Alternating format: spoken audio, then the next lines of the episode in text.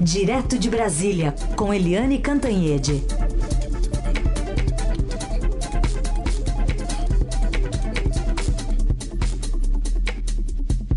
Oi, Eliane, bom dia. Bom dia, Raíssa, Carolina, ouvintes. Bom dia, Eliane. Também dou bom dia para o Vinícius Valfré, repórter do Estadão, que está no Amapá e vai contar para a gente um pouquinho como é que está a situação por lá, depois de tantos dias, né, com a falta de, de energia elétrica, do fornecimento de energia para a população. Bom dia, Vinícius, bem-vindo. Bom dia, Carol, bom dia, ouvintes. É verdade, a gente está hoje no sétimo dia né, de apagão, que começou na terça-feira passada, depois de um incêndio numa subestação de distribuição de energia aqui no estado do Amapá. A situação é, agora, Carol, é de um rodízio de luz aqui no estado do Amapá.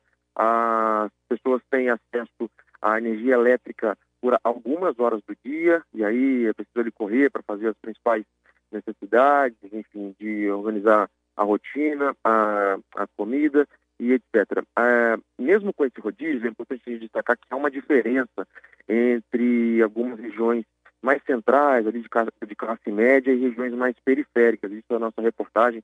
Eu estou aqui com o repórter fotográfico Dida Sampaio, percorrendo aqui algumas regiões do Amapá, e isso tem ficado bastante evidente por uma série de razões. Aí uma, uma diferença aí no, na, nesse rodízio é, nas diferentes regiões é, das cidades. É importante destacar, imagine ficar sete dias né, sem acesso permanente à energia elétrica, mas há um outro impacto mais visível dessa, dessa falta de luz, que é a falta de água. Sem energia, as bombas não funcionam e isso impede que a, a água seja bombeada para as casas. E aí as cenas que a gente tem visto aqui é de registro assim bastante lamentável de pessoas indo buscar água em rio para tomar, solidariedade para ter acesso a poços artesianos e, e poder ter alguma água ali para para beber e, e, e etc. O, o, isso tem despertado muita indignação tá, nas pessoas aqui, um sentimento de revolta muito grande, porque a situação não se normaliza. Nós é, é, acompanhamos um protesto muito tenso na cidade de Santana, que fica a cerca de 20 quilômetros da capital, Macapá. As pessoas muito revoltadas porque não tem água para lavar a louça, não tem água para tomar banho, não tem água para limpar as privadas. Esse, esses eram os relatos que chegavam até nós por essas pessoas nessa manifestação que acabou reprimida com, com é, é, um, a, a, tropa de choque da Polícia Militar. Outro aspecto também que é importante destacar é que é, Amapá, a capital Macapá, tem essa vocação pesqueira. E aí a gente viu é, cenas de quilos e mais quilos de peixe sendo descartados, apodrecendo dentro de refrigeradores, porque não tem energia e também falta gelo. E o, o alimento que não, não pode ser doado, porque as pessoas também não têm onde é, armazenar esses alimentos em casa, esses peixes sendo todos, é, é, todos descartados.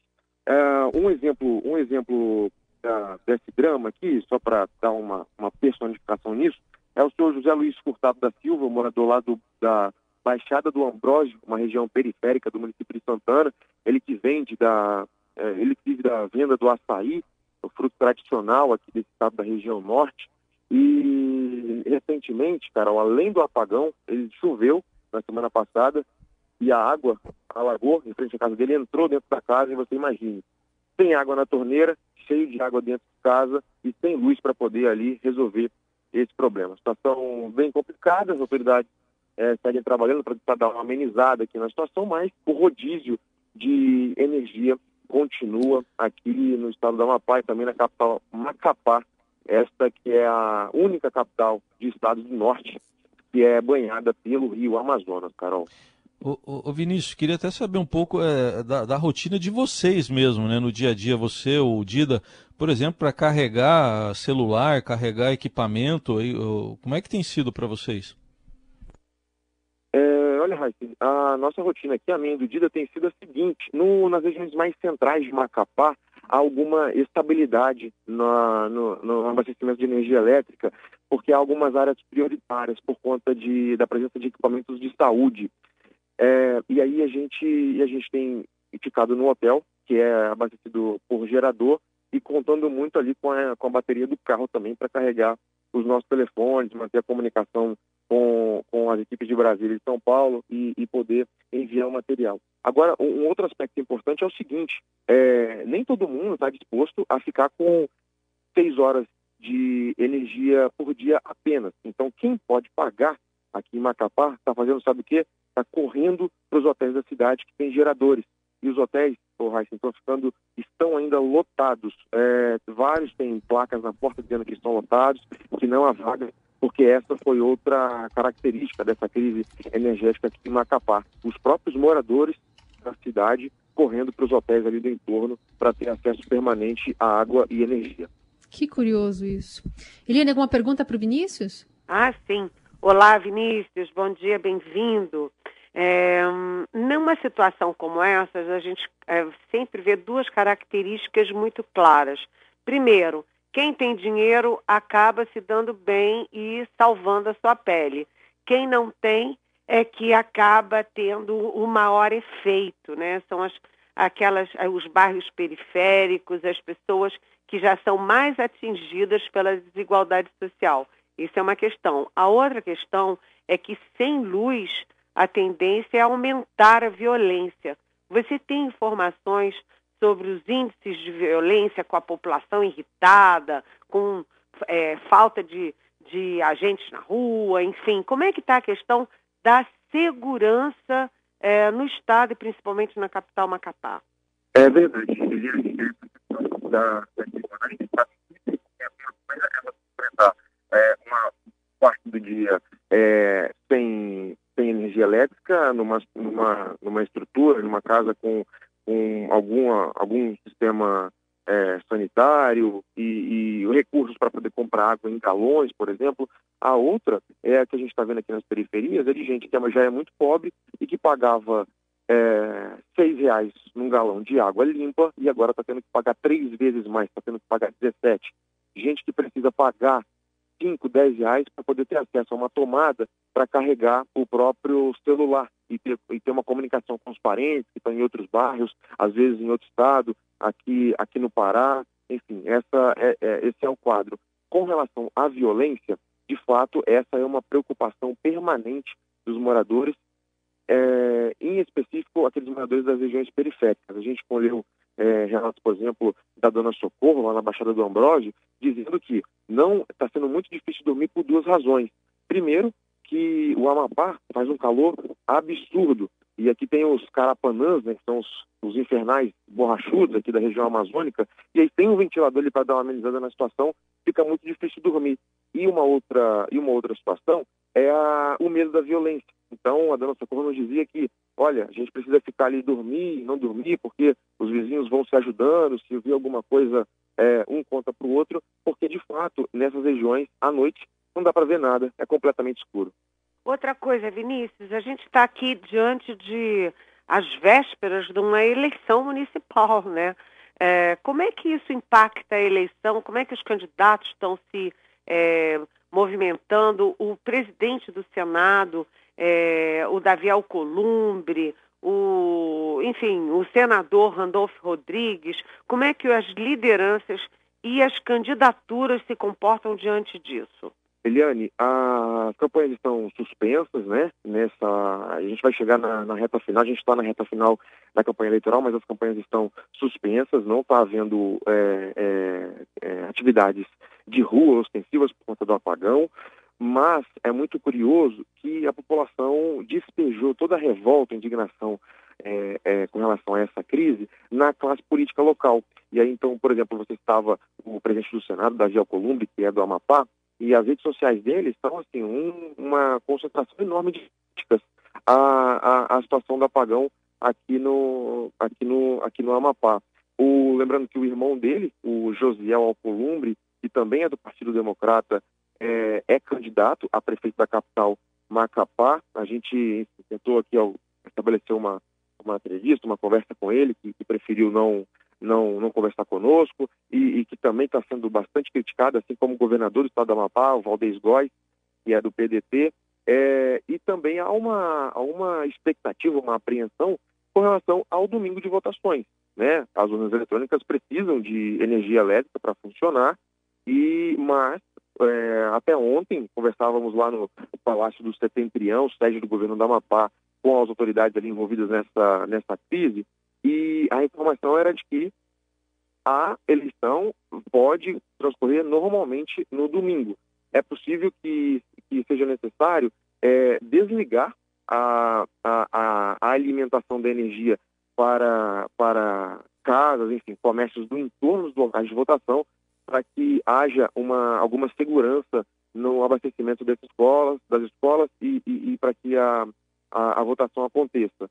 E, e, mesmo assim, aqui a Justiça Eleitoral local é, também garantiu é, baterias, né? Caso no, nos municípios e nas regiões onde, onde essa alimentação das urnas eletrônicas é, ficar mais é, comprometida, mais ameaçada. Esse é o quadro, Eliane. A gente lembra aqui que o, o, Rio Amazonas, né, que banha a capital Macapá, é o maior do mundo e é, esse é o quadro. Falta luz e água, inclusive, para beber. Muito bem, Vinícius Valfré acompanhando em loco toda essa movimentação, esse problemão no Amapá, traz informações online aqui no Portal do Estadão, também aqui na Rádio Dourado. Vinícius, muitíssimo obrigada pelas informações e até a próxima. Até a próxima, obrigado. Uma coisa muito importante, né, que o Vinícius ressaltou agora, Eliane, é a questão das eleições, né? O governo vai falando que vai restabelecer tudo em até 10 dias é, o que é muito tempo, porque a eleição agora é no domingo. O ministro Bento Albuquerque, de Minas Energia, disse que não, não viu uma determinação judicial que obrigaria a, a restabelecer energia até amanhã no Estado. E tem cobranças vindo de todos os lados, né? É, até porque é o seguinte, eles estão jogando na população local, mas isso exige uma ação direta do governo federal. Tanto que o ministro Bento Albuquerque foi para o Estado e está tentando assumir a dianteira. Agora, demora, né, gente? Eu queria saber se fosse num Estado mais central, se ocorresse alguma coisa semelhante é, em São Paulo, Rio, no Distrito Federal, se demoraria tanto tempo para todo mundo tomar providências. É aquela história, o Brasil é uma federação, mas nem todos são iguais, né? A desigualdade social ela é, não é uma desigualdade só entre pessoas, é uma desigualdade entre as regiões, é uma desigualdade entre as cidades dentro é, dos estados e é uma desigualdade também entre bairros e setores das próprias cidades. Isso mostra é, aquela coisa do quem pode, pode, quem não pode, se sacode. E quem perde mais, como sempre, é a população pobre, a população que é, é mais desvalida, mas ela vota. E aqui no Brasil, diferentemente dos Estados Unidos, a eleição é obrigatória e cada cidadão um voto. O voto daquele pobre que não tem direito a nada é igualzinho aquele ricaço que finge que não tem nada a ver com a situação. Aliás, sobre essa questão, tem uma pergunta aqui da Eide, de Cotia, de São Paulo. Ela quer saber assim se vai ter reforma ministerial para acomodar nomes do Centrão no governo. E aí ela cita: esse episódio do Amapá dá brecha para o ministro responsável, ela cita que, se não me engano, é militar, abrir espaço para um novo? Pergunta a Eide. Oi, bom dia, bem-vinda.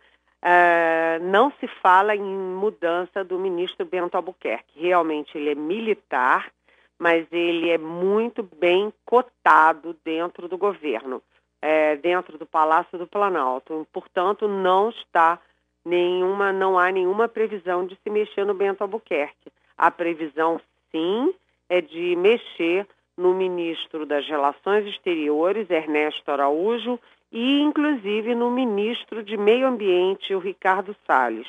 Por quê? Porque o Ernesto Araújo ele mergulhou excessivamente fundo demais no governo Donald Trump.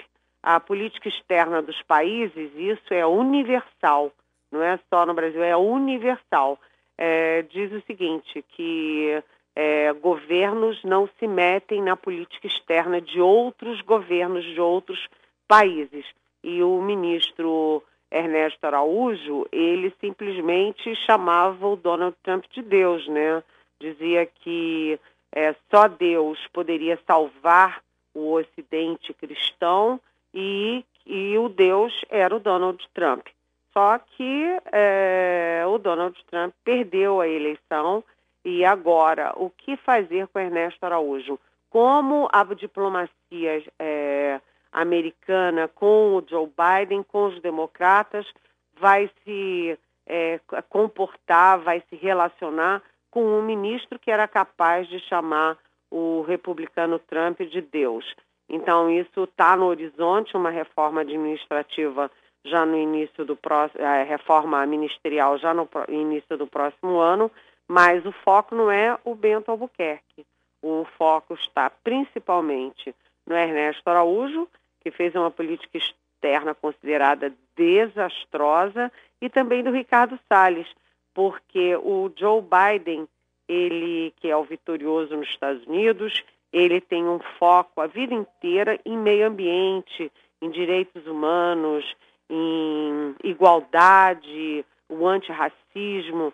Então ele vem muito firme cobrando é, as posições do Brasil na área ambiental. E como é, o presidente Bolsonaro é o chefe disso tudo, é o líder disso tudo, tanto da política externa e da política ambiental, ele, enfim, ele vai ficar em cima do muro. Quem vai pagar o pato são os dois ministros, a expectativa é essa. Muito bem. E a gente segue falando sobre eleições nos Estados Unidos, também com reflexo aqui no Brasil, com a Eliane Cantanhede, direto de Brasília, para falar também, afinal de contas, e o Brasil no meio dessa disputa lá nos Estados Unidos. Como é que fica, hein, Eliane? Olha, é, tá incrível, né? O, o Trump é Trump até o último minuto, né? E é incrível isso porque ele se recusa a reconhecer a derrota. E nos Estados Unidos, pela tradição, pela história, é, o passo, o primeiro passo é do perdedor. Ele concede a vitória ao eleito. E depois o eleito vitorioso faz o seu pronunciamento. Mas o Donald Trump sai dos, da Casa Branca como entrou, ou seja, negando tudo, negando as regras, é, negando os princípios, enfim, fazendo tudo da cabeça dele.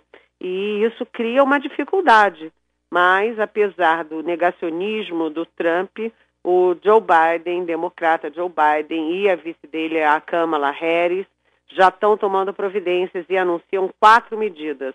Primeiro, o combate à pandemia, com, a, com criação, possivelmente já hoje, de uma comissão de especialistas para tratar de como combater a pandemia. A gente sabe que o número de mortes e o número de contaminados nos Estados Unidos continua alto e aumentando.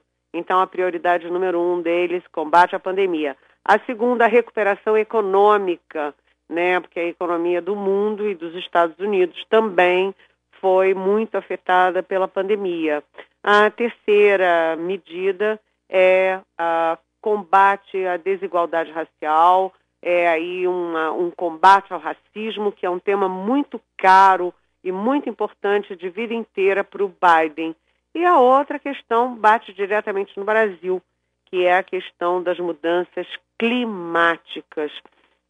Então, o Joe Biden joga no centro da gestão dele a questão do clima, a questão ambiental, e isso significa que ele vai cobrar sim é, medidas do Brasil para é, evitar as queimadas, o desmatamento, enfim, essa agressão que a gente está vendo à Amazônia e Pantanal. E isso pode ser, um, vamos dizer assim, um, uma dificuldade nas relações entre Brasil e Estados Unidos.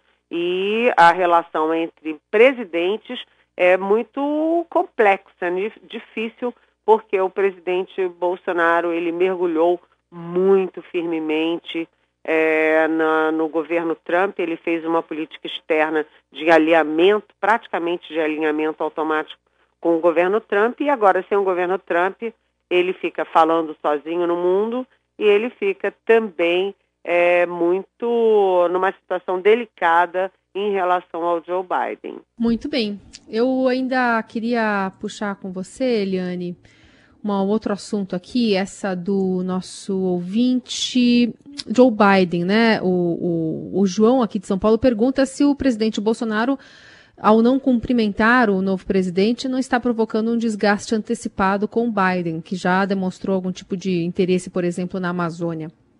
Oi, João. Exatamente isso. Você vê que os grandes líderes do mundo, né, e aqui no Brasil até o ex-presidente é, Michel Temer já cumprimentaram Joe Biden pela vitória.